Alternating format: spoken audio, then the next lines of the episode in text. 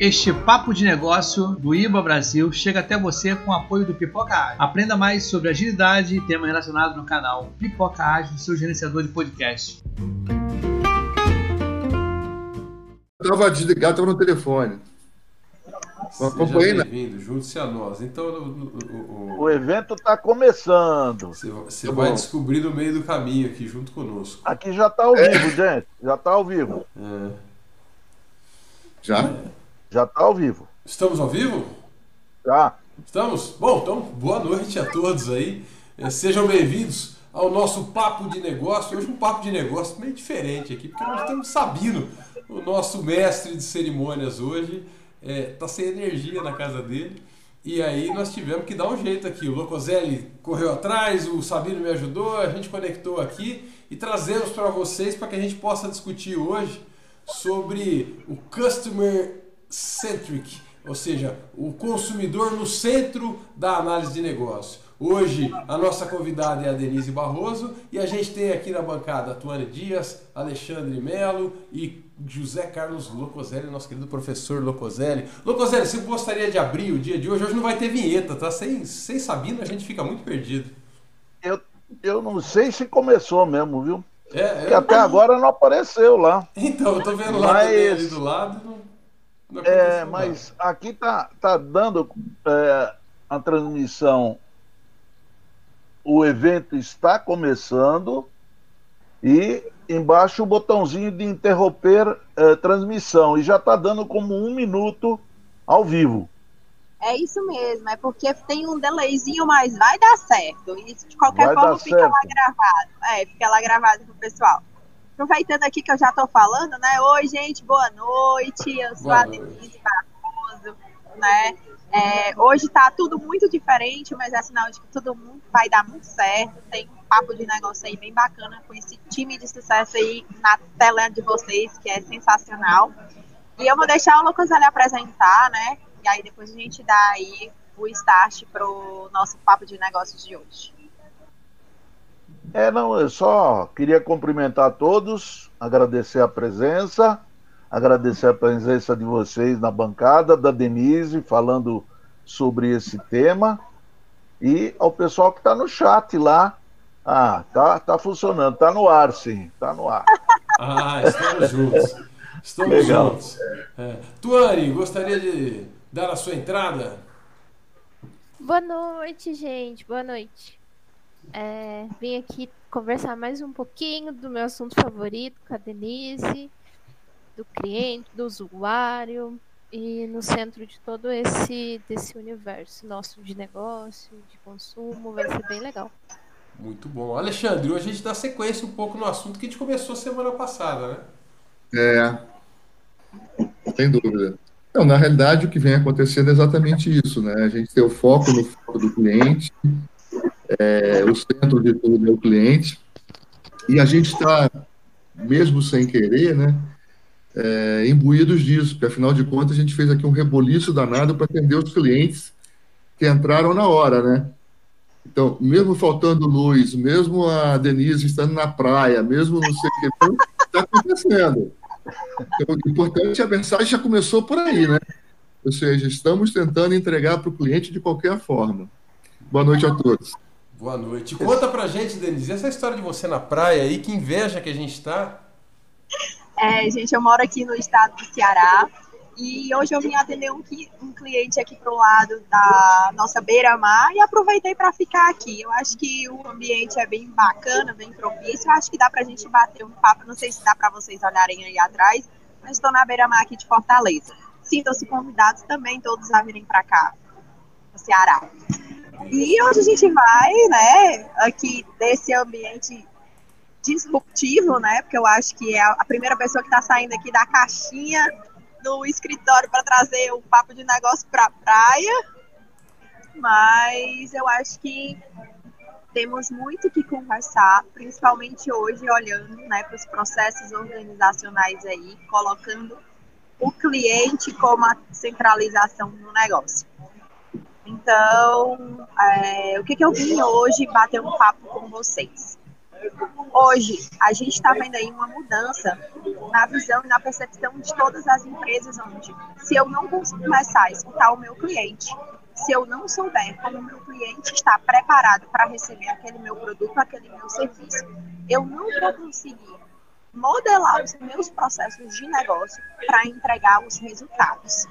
Então, hoje, a gente tem várias análises de negócio, né? E independente do modelo de negócio que a empresa faça e que a gente tenha, a gente está colocando o cliente no centro, justamente como a gente fez hoje. Né? A gente pensou tanto no cliente na entrega que a gente deu o melhor que a gente tem nesse momento para poder estar tá entregando aqui um papo bacana sobre o cliente no centro. Né? Então, o que, que hoje nós, como clientes, queremos? Queremos ser a pessoa sendo tratada como o dono da organização.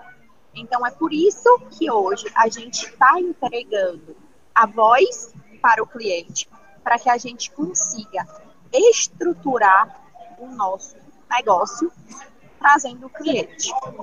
A gente tem hoje algumas é, aplicações de indicadores que já são trabalhados no mercado para a gente poder entender um pouquinho da percepção dos clientes para essa mudança de processos organizacionais, que hoje é o NPS. Todo mundo aqui já conhece, né? Todo mundo sabe o que é o NPS na bancada. É, o, Só que você concorda. Eu vou dar uma, uma definição aqui, daí você me corrige, tá? Mas é a, a, o Net Promoter Score, né? Então é a avaliação de promotores. Eu vejo, da, faço uma pesquisa com as pessoas de, de classificação, ele me corrige se eu estiver errado. É, é, é, de, de 1 até 10, e as pessoas que deram lá aquela nota mais alta, acho que é 8, 9, 10, são os meus promotores. Abaixo de 6, acho que é, são detratores e o Net Promoter Score é o número de promotores, o percentual de promotores menos o percentual de detratores, é isso? Tem uma faixa de neutros, tem uma faixa de neutros aí no meio. Pronto. O que que acontece? Só fazendo uma correção, certo? Os promotores são quem dão uma ponta de 9 e 10, ah, os neutros é, os neutros são 7 e 8, e de 6 para baixo a gente entende como se fossem clientes detratores. E realmente o cálculo para a gente identificar o nível de satisfação dos clientes referente ao meu produto, ao meu serviço, eu pego a quantidade de promotores, né, de percentual de promotores e reduzo a quantidade ali de detratores. E o que, que a gente faz com o neutro? Né? A gente pergunta o que são essas pessoas. Então, olhando para o negócio, a gente começa a colocar o feedback dos clientes para melhorar os nossos processos organizacionais. Então, é isso que está acontecendo. A gente está começando a se voltar o nosso negócio para isso, para escutar os nossos clientes, para a gente conseguir mudar os nossos processos organizacionais, trazendo a estratégia para a necessidade do cliente em cima dos nossos produtos e dos nossos serviços. Isso faz com que a gente tenha, inclusive, mudanças organizacionais. Como assim mudanças organizacionais? A gente consegue trazer essas mudanças para a organização, por quê? Porque a gente começa a perceber quem são os nossos clientes realmente que internos, tá? Falando agora para os clientes internos, quem são os nossos clientes que estão realmente capacitados para fazer as entregas que os clientes estão realmente necessitando. Então, aí a gente envolve, tá? O sucesso do cliente com os clientes internos, que são aqueles que gerenciam e fazem com que os processos de negócio da empresa podem para entregar o sucesso para os clientes externos. Entendi. Vou dar uma folga para você, Denise, enquanto você acha um lugar mais silencioso ali. Alexandre, é, é, eu queria ver esse conceito de cliente interno e cliente externo que a Denise está colocando. Como é que você enxerga isso? Olha, a, a gente acha que o cliente interno, na realidade, ele tem que ser um pouco ignorado, né? Na realidade, a gente tem que se organizar para entregar para o cliente é, externo. na realidade, a gente tem que buscar uma cadeia de fornecedores internos, de tal forma que essa cadeia funcione adequadamente para a gente atender o cliente final. Tá? E porque qual é o risco, Fabrício? O risco é a gente começar a fazer acordos de nível de serviço internos que sejam incompatíveis com o acordo de serviço, de nível de serviço na perspectiva do cliente. Então, se eu entender as pessoas como cliente, vai haver uma acomodação geral. Na verdade, se eu olho o cliente externo e ele precisa de alguma coisa em três dias, eu junto toda a cadeia interna agora, que seriam os clientes e fornecedores internos, e digo, olha, como é que a gente se arruma para entregar no total em três dias? Entendi. Então, assim, olha, eu posso entregar em cinco dias, o outro eu posso entregar em quatro. Não adianta, eu preciso entregar em três. Entendi, né? que é esse conceito da cadeia de valor de olhar de ponta a ponta. Isso, que a gente vai falar numa próxima conversa. Ok. Então, é, o conceito interno hoje, ele perdeu um pouco de importância.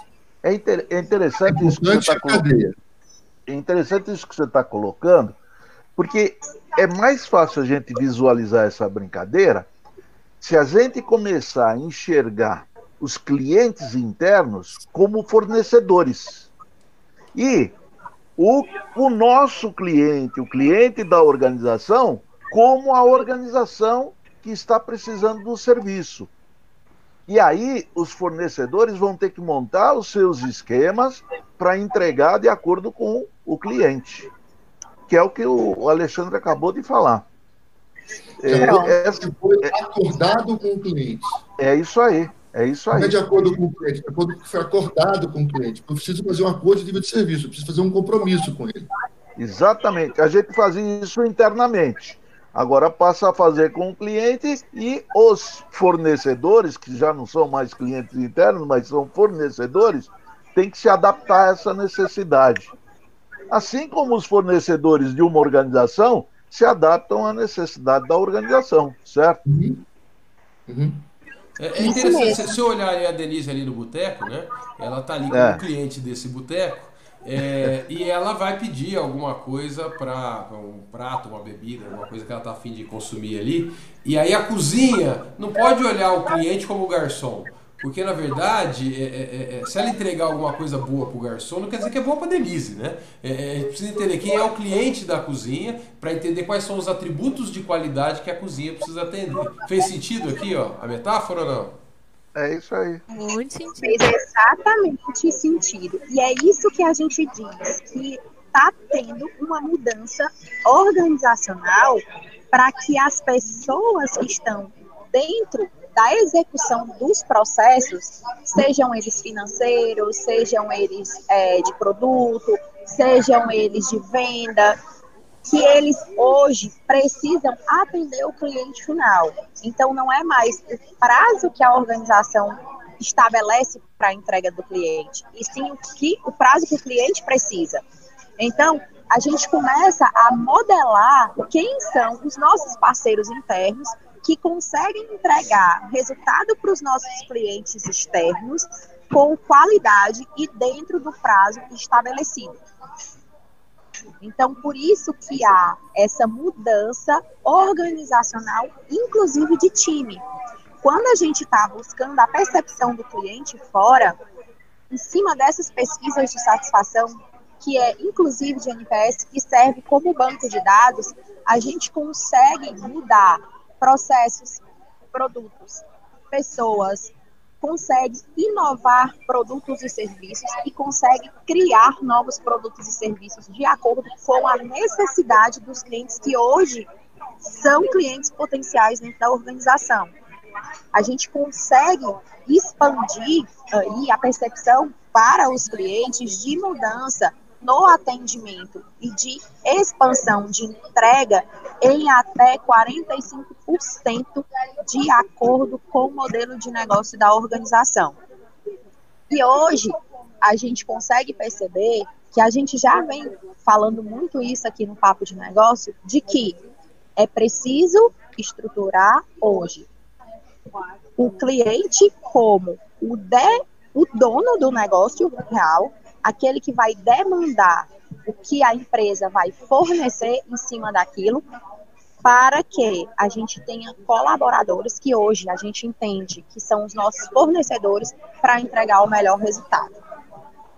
Eu vou passar a bola para a Tuane aqui, que ela está quietinha um pouquinho, quero dar serviço para ela. Ô Tuane, eu fiquei com uma dúvida aqui. Depois eu queria fazer um comentário para fazer. Ah, tá joia. É, é, e, e, se o cliente é o dono do negócio, né? É, então a Tuane é a dona do boteco ali agora, mas e o dono do boteco? Onde é que está essa figura dentro dessa história? Como é que os requisitos do, do outro cliente aí, que é o dono do boteco, vão ser atendidos dentro disso?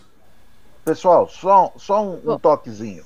Tem uma sugestão para diminuir uh, o, o, o, tráfego de, de, de dados, para só quem tiver falando manter imagem e som, e os demais tirar som e imagem para ver se melhora um pouco.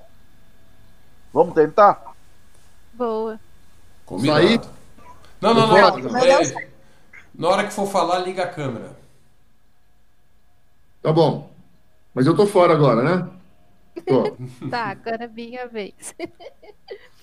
Bom, é, onde que está o requisito do dono do boteco? Se a gente for pensar no, no universo todo de negócio, o dono do boteco tem que conseguir atender tanto o cliente interno, que é o garçom, quanto o cliente externo, que é a Denise. E ele tem que fazer o meio de campo sem perder a qualidade dos dois, porque ele não pode ficar desfalcado. Então, para você conseguir atender esses requisitos, é, primeiro que tem que ter um alinhamento, tem que ter um alinhamento do valor. Então, o, quando você vai criar algum serviço, tudo mais, qual o valor que você quer dar? Depois que você conseguir achar esse objetivo, aí você coloca todo mundo em alinhamento. Aí eu consigo interagir com o meu garçom para que ele forneça um serviço adequado para a Denise. Eu consigo interagir muitas vezes até com a Denise diretamente, se for uma empresa que tem como cultura é, um nível muito alto de interação com o seu usuário final. Então, a melhor forma né, de garantir é realmente estar próximo, realmente estar todo mundo alinhado no mesmo objetivo. Porque acontece, a gente sabe que acontece, que às vezes é, o comercial, ou o dono, ou alguma área muito alta, ela tem uma visão diferente do que a visão das, dos times estratégicos dentro da empresa tem sobre fornecer é, serviço ou fornecer uma qualidade. Então, às vezes vem um desgaste até nisso. Por isso que a gente tem várias técnicas para poder conseguir colocar todo mundo no meio é, da interação, aumentar essa interação. Muito bom. Alexandre, você gostaria de trazer seu ponto de vista? Eu gostaria sim. Eu queria contar uma história que eu acho que vai ilustrar aqui né, e chamar a atenção de coisas que a gente tem que se preocupar. O NPS, com certeza, é, é importante, só que eu já vi alguns exemplos muito ruins de uso. Eu fui cliente de uma empresa onde eu comprei uma lavadora de, de, de, de, louça, né, que ia ser embutida num nicho. E aí a pessoa apareceu lá na minha casa para preparar né, a instalação. E ela chegou dizendo o técnico né, que ela não tinha nenhuma ferramenta. A grande pergunta é o que, que ele foi fazer na minha casa. E aí eu aproveitei. É, eu aproveitei que os marceneiros estavam lá e ele estava também instalando um outro aparelho e pedi para ele avisar se tinha alguma coisa faltando, né, especificar direitinho lá e tudo bem. Bom, aí esse cara me tratou super mal, né? Eu cheguei a ligar para a empresa pedindo para ele não voltar na minha casa, numa outra situação. E aí no dia seguinte esse cara aparece lá de volta e eu não deixo nem ele subir. E aí o pessoal de, de, de, de vendas, né, e o pessoal de, de negócios liga para mim, né, se eu estava satisfeito, etc. Eu falei, vocês estão loucos, né? E aí, por acaso, meu filho trabalha nessa empresa e o diretor de vendas pediu para eu ir lá dar um depoimento como, como clientes. E eles estavam todos felizes porque eles tinham feito o NPS na venda. E acabava a venda, o uso do site, e eles perguntavam se o cara dava nota lá de 0 a 10. Né? E o NPS estava muito alto. E eu dizia para eles: vocês estão loucos, porque na realidade vocês têm que olhar o resultado final. O resultado final é o aparelho entregue na minha casa. Não adianta nada você fazer medição no meio. Os caras não conseguiam entender isso. Então, enquanto a gente não entender que a avaliação é da cadeia toda, que é do resultado e não das partes, não vai melhorar nada. Então, a gente tem que considerar esses índices como algo realmente úteis, mas eu, eu tenho que medir a entrega do resultado, a entrega total do resultado. Partes boas, partes internas boas, porque a venda, na realidade, é uma parte interna. Não tem grande contato com o cliente, com o cliente só de receber pedido e tal. Então, partes é, que entram com o cliente, vamos dizer assim, boas, mas que no miolo não funcionam, não vão entregar, e o cliente vai ter uma péssima imagem dessa empresa. Eu falei para o diretor de vendas, eu não compro mais aqui. Porque eu comprei de uma outra empresa também. Olha, curioso, os caras entraram na minha casa, os caras botaram pantufas. Para não sujar é, o chão. Não sujar o chão. E não pedi nada. Os caras eram magrinhos. O cara que veio colocar o aparelho na minha casa era gordo, não conseguia colocar a mão onde devia, não conseguia deitar para colocar o aparelho, certo? Pois esse requisito eu não esperava, Alexandre. O cara ser magrinho é um requisito bem inusitado, mas é não, conseguir não, fazer o serviço, né? É capacidade de fazer o serviço. Não quero que ele seja gordo nem magro, né? Cara, é, foi uma história de horror, uma história de horror, né?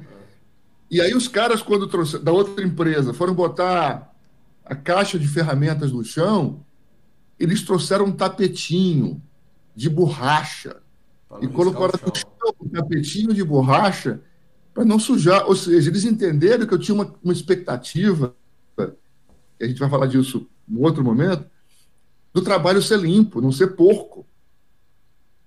Então, se eu não começar a olhar o processo, se eu não começar a olhar a cadeia ponta a ponta, continuar medindo intermediariamente, não vai resolver nada.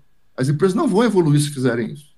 Era esse o comentário que eu queria fazer. Muito bom. E ficou muito claro para a gente aqui o conceito de um detrator. É uma pessoa que está bem chateada e vai falar para todo mundo: não compre dessa empresa. E o conceito de promotor. Você aqui, sem citar nomes, você foi é. detrator de uma empresa e promotor de outra. Eu só não fui detrator porque eu não falei os nomes. É, mas, mas não pra gente, mas você deve falar para sua família, para seus amigos. É. é. Meu filho ainda trabalha lá.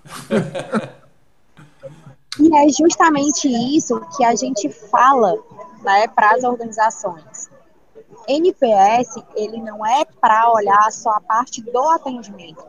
Né? E, o NPS é como o Alexandre estava falando.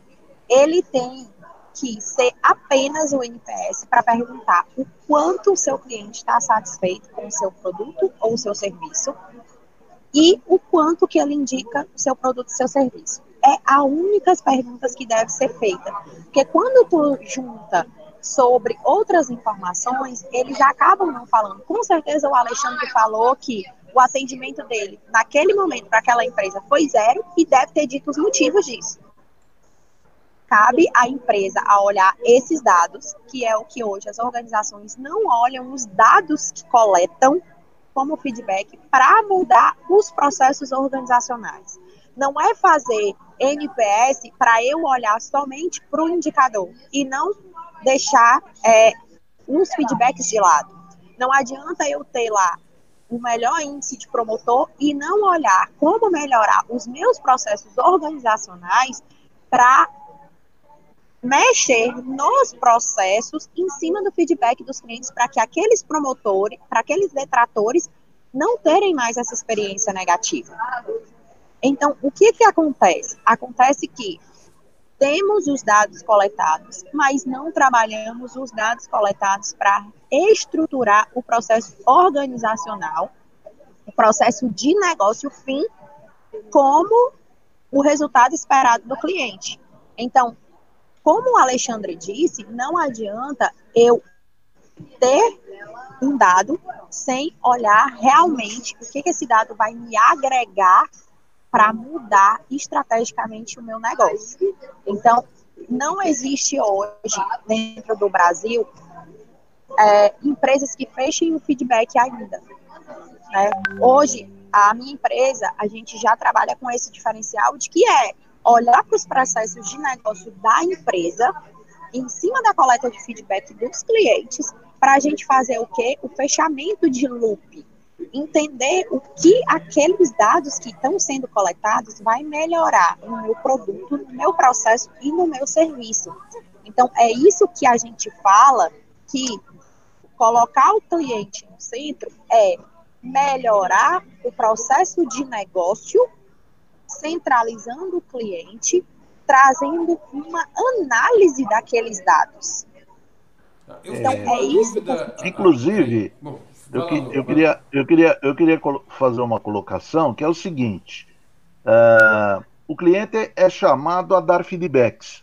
Sim. Uh, a gente recebe consultas, avalie, não sei o quê. Quando você tem uh, a situação que o, o Alexandre deu como exemplo, você fica preocupado em dar feedback a partir da pergunta. Normalmente eles perguntam como é que foi o atendimento, né? É... E o atendimento muitas vezes foi bom. Agora, se você avalia bem o atendimento, pode passar para a empresa que foi tudo bem. E, na verdade, teve um aspecto que não foi, que foi a entrega, que foi a instalação, ou outro aspecto qualquer. O fundamental é que as empresas que estão focadas realmente no, uh, estão com o foco do cliente comecem a enxergar todos os pontos que merecem ser avaliados e coloquem tudo isso num único feedback. Porque aí eu não vou ter dúvida do que, que eu estou avaliando bem e do que eu estou avaliando mal. E também não vou ter dúvida que quem receber aquela informação é, terá, é, terá a, a, a informação, quem vai receber aquela informação vai atuar na área correta a ser é, modificada, melhorada. Eu acho que nós perdemos a Denise. E não tem como ela entrar de novo. É, capaz que sim. É. E, é.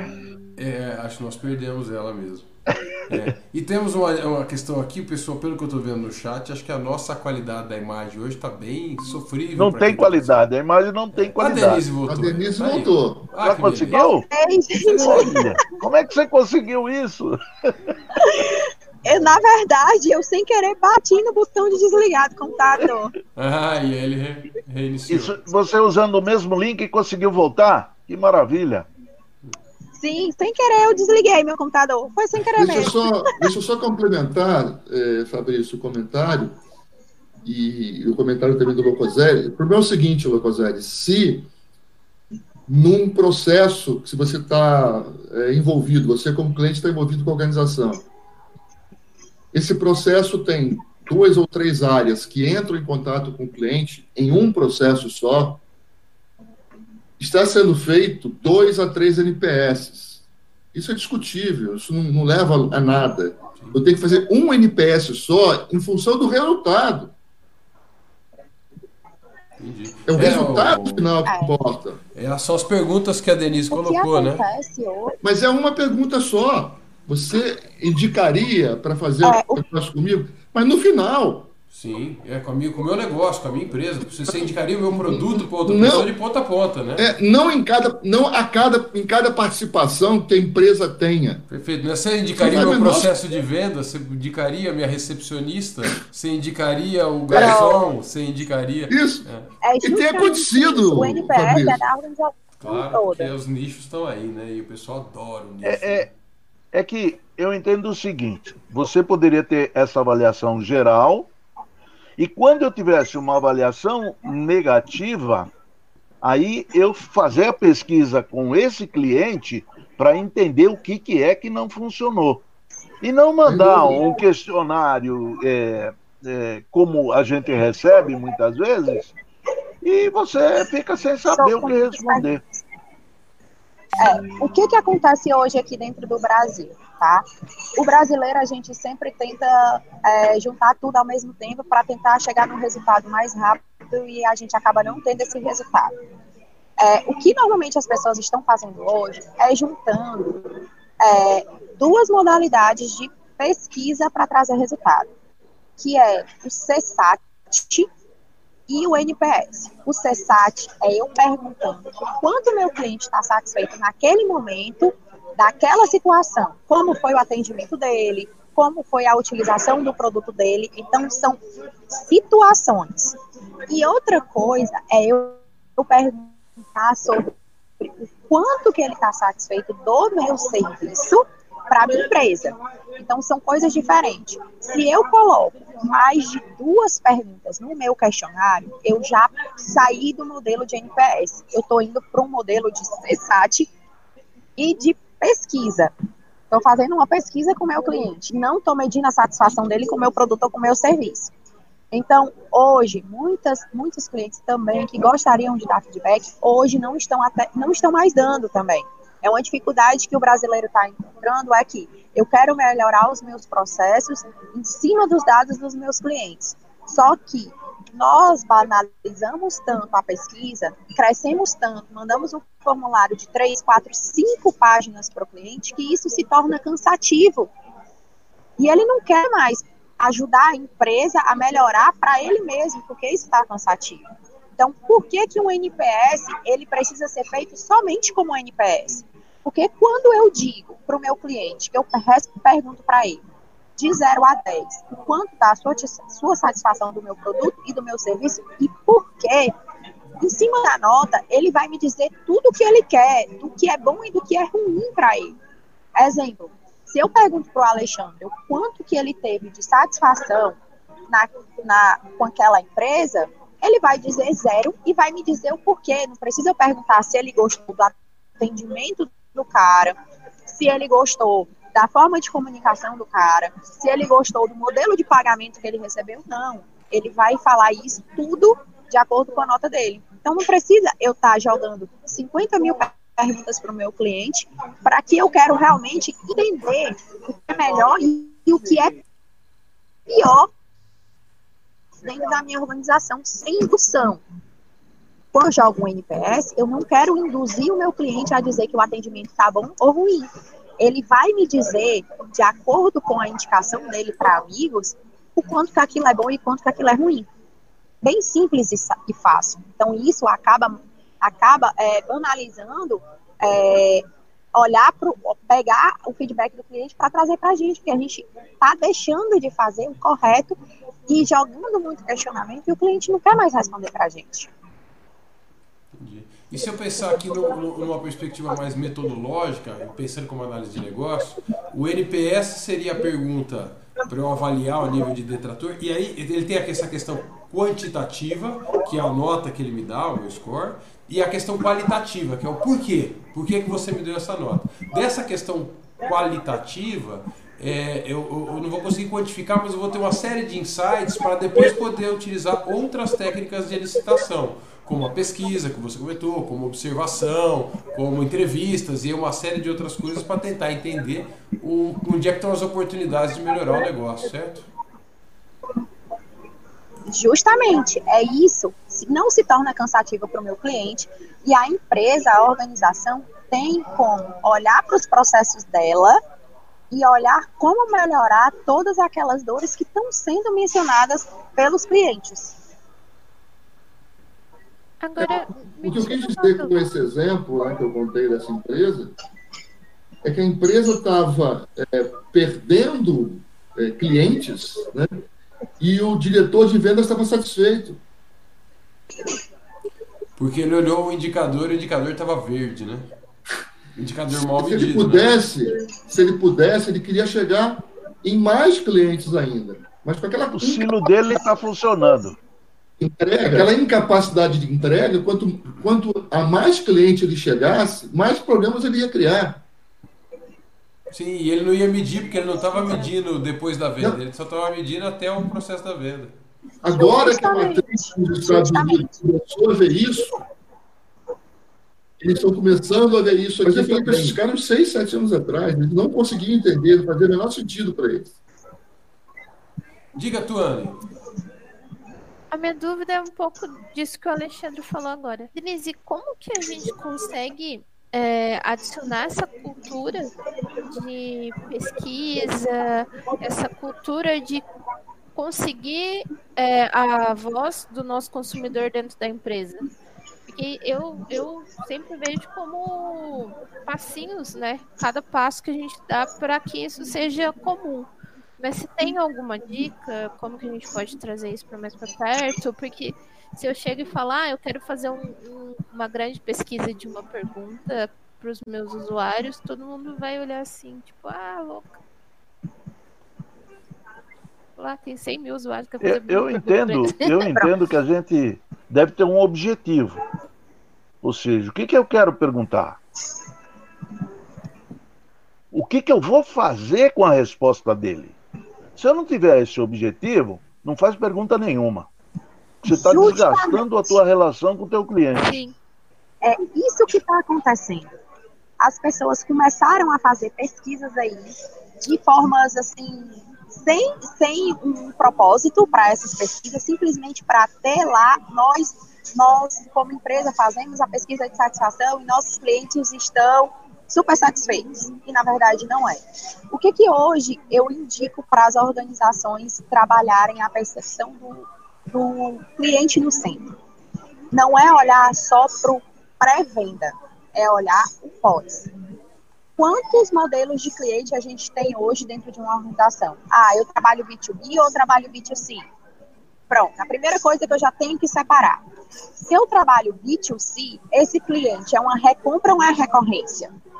Se for uma recompra, o que é que ele está comprando? E essa recompra, ele tem que fazer uma nova compra de quanto em quanto tempo? E se for uma recorrência, ele tem que ficar no mínimo um bom período para entender o que aquele meu produto e aquele meu serviço vai de agregar para ele realmente além do que o meu que o meu vendedor ofereceu. Então, em cima desse modelo, Travou de novo, Denise. Travou de novo, Denise. Se eu entendi, só aproveitando ali a, a, a pausa da Denise, ela falou de recompra e recorrência, e aí a Tuane ajuda a, a corrigir vocês se souberem. Recompra seria a Denise lá no, no, no, no boteco que ela já foi um dia e está comprando de novo uma outra bebidinha. E recorrência seria o contrato dela com a TV a cabo, que é um contrato recorrente, é isso ou não? Não. Não? Não, eu entendo que não. Eu não entendi a recompra, por exemplo. Recorrência, para mim, é o seguinte: ela está indo nesse bar pela segunda ou terceira vez. Tá? Então, agora ela está indo recorrentemente nesse bar. Tá. Agora, recompra, eu não entendi. Porque tem, tem uma frase importante, Fabrício e pessoal, que é o seguinte. É... Ai, caramba, esqueci o nome do, do autor ele é austríaco. Não faz mal, fala, fala a frase. Vou falar. Ele falou assim, é, Peter, Peter Drucker. Não, Drucker. Opa. Ele falou que o propósito de um negócio é criar e manter clientes. Muita gente, principalmente o pessoal de marketing, quando eu falo essa frase, né, eu apresento essa frase, os caras falam, não, não é criar cliente, é conquistar clientes. E aí a gente volta à história da recorrência, é, Fabrício. Quando você compra a primeira vez em algum lugar, você não é cliente. Você só passa a ser cliente quando você volta. Você tem que ter uma primeira experiência para poder aprovar ou reprovar. O fato de você não voltar é uma reprovação.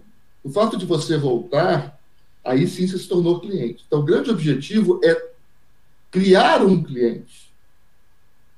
Né? Tornar um então, prospect em cliente, né? Fiquei com Isso. uma dúvida né, nessa visão. É, só me interessará um feedback de cliente, ou seja, de quem comprou mais que uma vez comigo? Não, não. Não. Na verdade, você pode ter é, feedback de todo mundo. O que eu estou dizendo é o seguinte: o cara que entrou é, no seu é, estabelecimento uma única vez, você não pode tratá-lo como um cliente, no máximo é um cliente potencial. Esse negócio é tão complicado, tão interessante, né? Que a Abril, por exemplo, só Abril, você fez uma assinatura de um ano. Ele só vai considerar você como cliente na hora que você renovar. Porque, na realidade, você, de repente, não foi nem você que comprou a assinatura, você ganhou de presente. Em alguns casos, sim. Comprou, olhou o primeiro exemplar, não gostou e não olhou mais. Então, a partir de quando você cria realmente o cliente? Isso é uma discussão de marketing ligeiramente profunda. Né?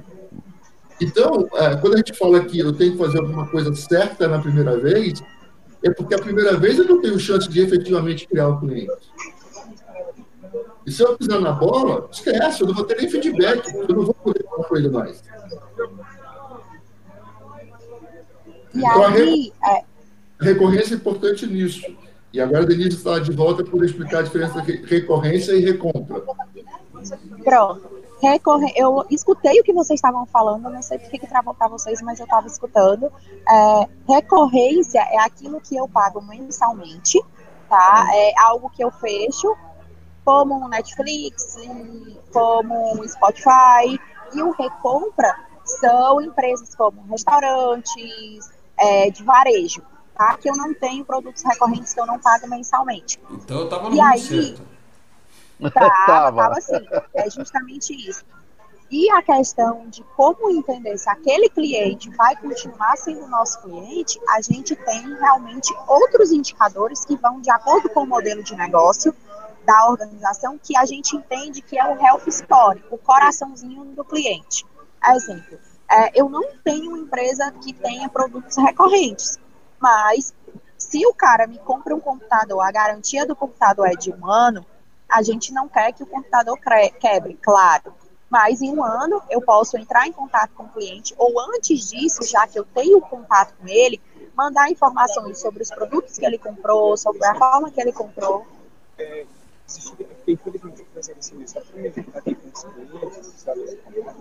Então, é, o que, que a gente faz? A gente faz o que com eles? né, a gente começa a trazer, a traçar, certo? Com eles, como que a gente vai se comunicar durante esse período até ele fazer essa recompra novamente, ou a gente fazer um upsell, um cross-sell ou um downsell com esse cliente. A gente tem que pensar nisso e aí eu tenho realmente como entender se esse meu cliente vai voltar a ser meu cliente, se ele vai voltar a fazer uma recompra. Se eu tenho um, um produto que ele é recorrente, vamos dizer que eu tenho um Spotify.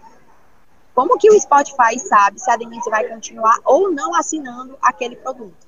Quantas vezes a Denise acessou por mês? Quantas vezes a Denise acessava na semana e quantas vezes ela está deixando de acessar? Então, isso quer dizer que o que eu tinha de, de medição de saúde do meu cliente, porque eu identifico alguns pontos, o que, que eu tenho de saúde, vai fazer o quê? Com que eu identifique se ele vai sair ou se ele vai permanecer comigo.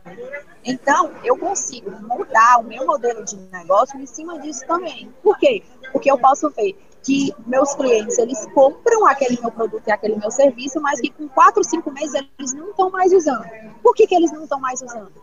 Não está mais gerando valor para o meu cliente? Opa, se não está mais gerando valor ao meu cliente, o que é que eu vou fazer agora para que eu consiga trazer ele mais para perto para fazer ele reutilizar mais meu produto ou meu serviço ou eu faça uma nova venda casada com o que eu já vendi para ele, para que ele continue usando mais e melhor o que eu já vendi.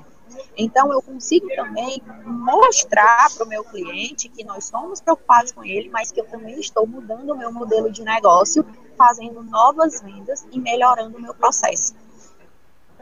Legal. Teve alguns comentários aqui, ó, que eu fiquei é, contente. Tá o, vendo, chat, né? o chat está funcionando, significa que alguém está tá, tá funcionando aqui o nosso negócio. É, agora melhorou é. a imagem. Deu um certo medo aqui que de repente a gente estivesse sozinho. Mas aqui, ó, o ideia aqui, ele comentou o seguinte: falando sobre outros indicadores, temos muitas empresas que usam apenas indicadores que sabem que estão bons, só para fortalecer o ego, sem nenhuma intenção de melhoria. São os mais engraçados, segundo ele. Né? O, o Clésio colocou. É, tem muito. E o Clésio colocou assim: quer dizer que conceito de cliente é a mesma coisa que fidelidade? Uh, não. Não é a mesma coisa que fidelidade. Cliente é aquilo, aquela pessoa que me comprou. Já é quem me comprou aquele meu produto ou aquele meu serviço. Fidelidade é que esse meu cliente ele sempre retorna para me comprar produtos e serviços. Então eu tenho um cliente fiel. eu posso criar programas de fidelização, eu posso engajar novos clientes com os clientes de casa. Então, eu tenho muitas coisas para fazer, mudando minha estratégia de negócio para atender aqueles meus clientes para me fazerem recompra ou me continuar como cliente. Mas eu só tenho fidelização do meu cliente se eles permanecerem comprando comigo e permanecerem sendo os meus clientes sem se evadir para os meus concorrentes. Aí sim eu tenho uma fidelização. É, eu acho que a pergunta tem a ver com o que eu disse, né? Que você teria que é. Entrar ou, ou, fazer uma segunda transação de, de, de venda ou de compra para se tornar cliente. Ou seja, o que eu quero chamar a atenção é que o primeiro contato não gera uma relação. Justo. E ser cliente ou não é uma relação, né? Ou seja, você está num, num, num, bairro que você não conhece. Eu, por exemplo, é, eu dava aula, né?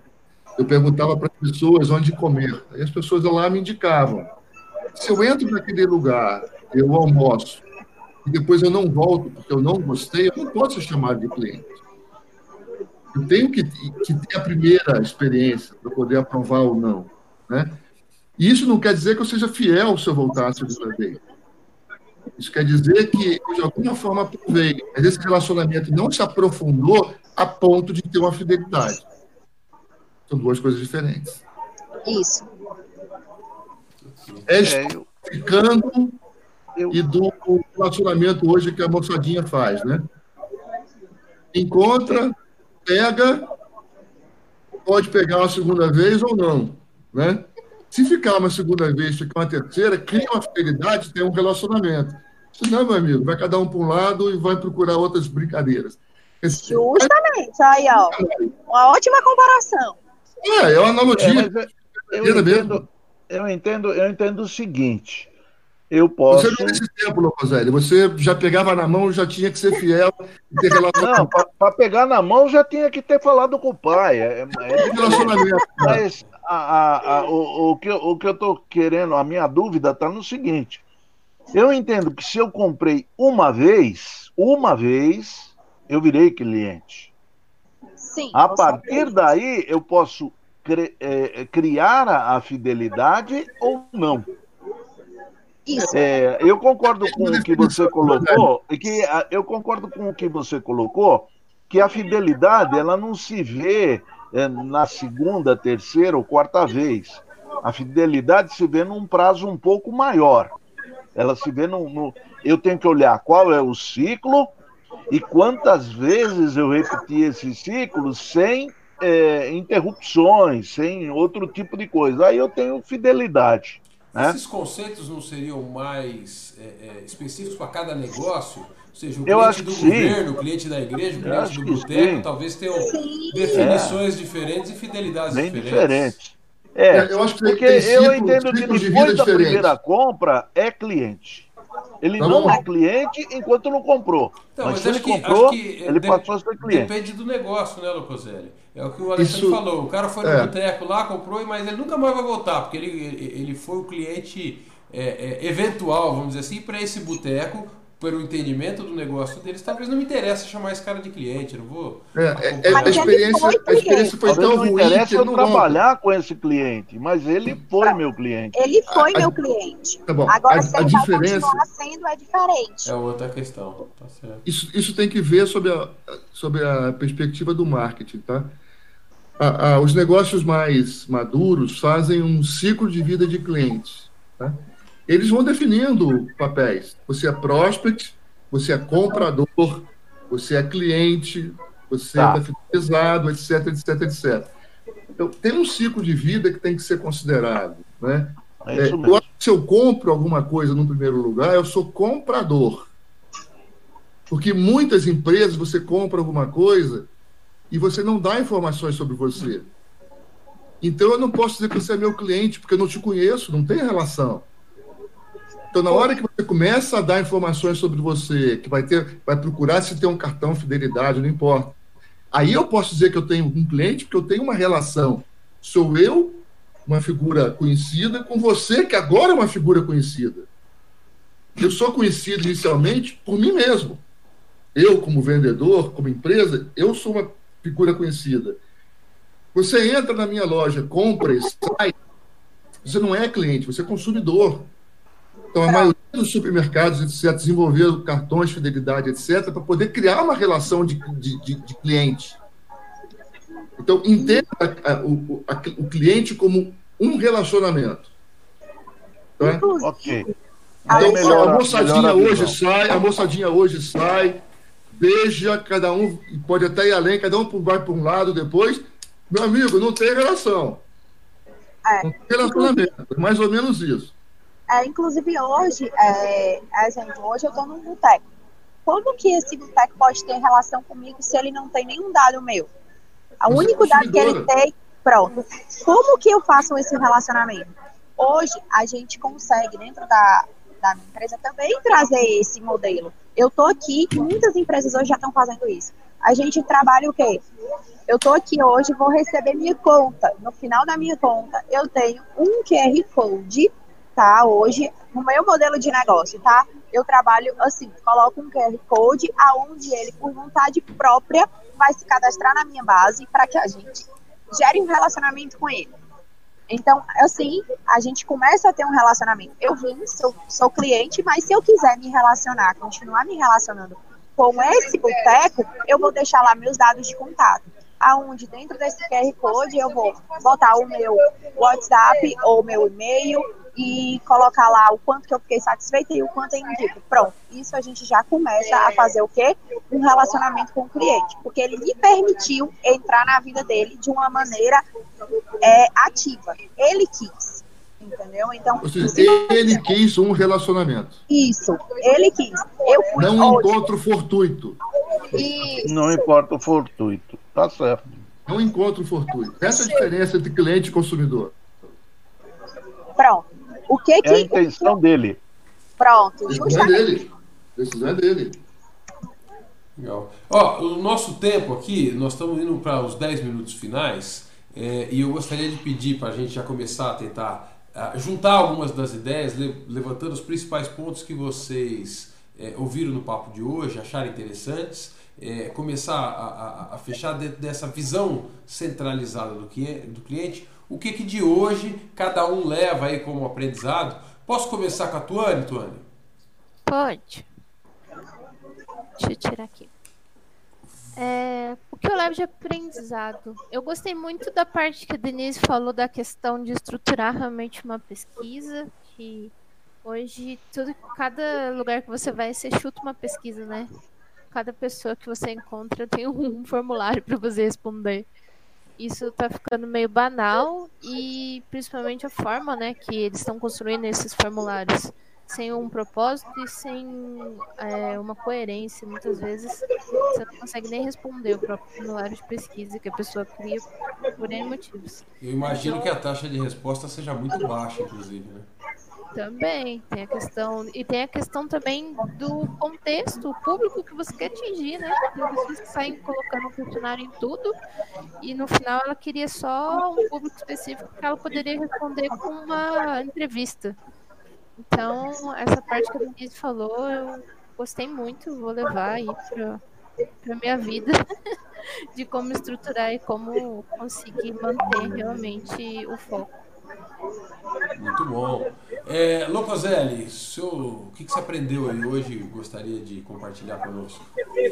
Primeiro que a falta de luz é difícil, né? É, bota sua carinha Mas aí, a luz, a, luz, a luz do Sabino acabou de voltar. Ele acabou de avisar pra gente aqui. Ah, é? ela, ela, ela não queria que a gente fizesse o papo com ele hoje. Foi isso que eu aprendi. Mas tem, com, com relação ao nosso papo, é, um, um, conceito bastante importante para mim que ficou é, é, é, é esse final de que o cliente é aquele que tem a intenção de manter um relacionamento com a minha organização. Isso. Então, é, qualquer outra relação, é, qualquer outro indivíduo que tenha uma relação diferente dessa, onde ele não tem uma manifesta intenção de continuar se relacionando com a minha organização, ele não é cliente. Ele é consumidor. Ele, ele, é, ele pode ser um consumidor é ou outra consumidor. coisa que ele faça. Não, Isso. pode ser que. é, é, Pode ser outra coisa que não consome, mas é, é, ele não é cliente. Tá né? bom, mas digo assim, quando, quando, quando tem consumo, né? A primeira Isso, é, é de ele é consumo, consumidor. mas não é, E- é consumidor. E, e eu acho que o foco é, é aí. A gente tem que trabalhar com as, os clientes nesse conceito. Buscar o foco desses clientes para mexer o meu processo e atender às suas necessidades. Esse foi o que eu consegui depreender do, do nosso papo de hoje. Legal. Ó, só para constar aqui, o Evandro está no chat aqui, ele colocou um ponto de vista, ele disse assim: cliente uma vez é cliente para sempre. O status do cliente muda para inativo, esse status pode retornar para ativo, na, na visão dele lá. Eu acho que essa visão não é incompatível com aquela proposta do Alexandre do ciclo de vida do cliente. Ele pode ser um cliente com status e eu controlo, em vez de mudar o nome dele, mudar o status, mas é existe um ciclo de vida e uma maneira de eu entender o meu cliente e como é que ele evolui. Alexandre, o seu ponto de vista. É, o que eu gostei, por exemplo, eu- não sabia o que a, do, do que a Denise falou, dessas estratégias que estão, são, estão sendo feitas para captar o consumidor, né? tentar criar um cliente a partir de um consumidor, por exemplo, na emissão de uma nota fiscal. Então, através de um QR Code ou alguma coisa, você tenta criar uma relação. E a relação só existe entre indivíduos identificados. Né? Duas pessoas que fortuitamente se encontram não conseguem ter uma relação. Eu não consigo ligar de novo, não consigo encontrar de novo, etc. E tal. Então, é, é, essa grande coisa que falou o, o, O Drunker. o nome dele, o Drucker, O Drucker. de que o objetivo é criar cliente, é isso mesmo, nós precisamos entender isso. A gente precisa criar e fidelizar clientes. E o que a Denise mostrou é que, que, que as empresas estão preocupadas com isso, estão tentando criar mecanismos para criar o cliente. E aí a experiência, que é um outro elemento que a gente não tem falado um pouco distante disso, é fundamental, porque se a primeira experiência for ruim, esquece, não vai se evoluir para virar cliente. Essas coisas todas, elas, elas estão interligadas. É velho. Tá. Eu vou passar a palavra para a Denise poder finalizar e concluir. Eu só queria ler aqui, o IDEC mandou duas mensagens aqui. Ó. Acho que hoje o que vale mais são as avaliações que não são de empresas que são do Google, Facebook, TripAdvisor, etc. Empresas que quer engaja... empresas... Empresa que quer engajamento nas respostas tem que oferecer algo em troca. Não botar o cliente para trabalhar para ela. E aí eu deixo aí a, a- o, esse comentário do IDEC para a Denise poder comentar e fazer aí uma conclusão. Denise está com a gente ainda? Não tá, né? Tô, tô Ah, sim, tá. Oi, gente, vamos lá, vamos concluir aqui o nosso papo de negócios. É, olhando aí para as respostas, para os questionários do RIDEC, hoje todo ser humano trabalha em uma metodologia que eu entendo que é a HIP. Hoje eu trabalho com uma metodologia própria minha, que é HIP. O que é a HIP? Qualquer ser humano, ele só tem três motivos de sobrevivência dentro de uma organização para ser cliente e se relacionar com ele. Ou por recompensa, que é o R, ou por I, que é insatisfação, ou P, que é de propósito. Então, eu entendo, dentro da minha análise de negócio, para a gente reestruturar um relacionamento com o nosso cliente, de que a gente tem que ter uma recompensa, porque tem clientes que só vão entregar algo para a gente por recompensa. Tem clientes que não vão querer recompensa, que vão falar, vão falar porque eles estão insatisfeitos, e vão ter clientes que vão lá porque eles têm um propósito, tá? Então, existem esses três perfis de cliente que só trabalham por recompensa, que só tra que trabalham com insatisfação e que trabalham por propósito. Como eu tenho os três mesclados, como eu tenho dois mesclados, então é identificar hoje, dentro da organização, como o meu modelo de negócio está estruturado para os meus perfis de cliente dentro do RIP. Muito bem. E com isso aí a gente encerra com uma conceito a mais. Essa a gente não esperava. Você nos surpreendeu com algo adicional aí que a gente vai ficar levando para casa aqui para pensar um pouquinho mais. Gente, obrigado a quem ficou no chat aí, o IDEC, o Clésio que estava lá, Evandro, o próprio Sabino que hoje nos acompanhou, nos acompanhou pelo chat, Reinaldo, quem mais estava lá com a gente aqui, acho que são esses aí, é, vocês aqui da bancada, ah, um prazer estar com vocês. Desculpe o pessoal que nos acompanhou hoje pelo nosso certo improviso aqui, talvez a qualidade das imagens, a minha internet aqui também não está das melhores, então, é, é, mas fizemos o possível para tentar atender aos nossos clientes. Tem uma certa vergonha de passar uma pesquisa de satisfação hoje, né? se as pessoas gostaram do, pelo menos da parte da estrutura, mas o conteúdo foi bastante interessante, eu pelo menos tive aí a oportunidade de aprender bastante com a Denise, com a Tuane e Alexandre Locoselli. Gente, obrigado e nos vemos na próxima semana. Né? Qual que é o tema da próxima semana, Locoselli? Próxima semana nós vamos ter o. A próxima semana nós vamos ter o, o Ernesto Bredkov falando da análise de negócio e a nova engenharia de software. Oh, Vai fugir um pouco do nosso tema é, contínuo agora, mas na sequência do, do Ernesto virá o Alexandre para falar da visão do cliente sobre o seu negócio. Esse título ainda é provisório, Isso. mas vai estar tá falando de cliente novamente. Vai ser processo como elemento gerador de valor. De valor, é isso aí.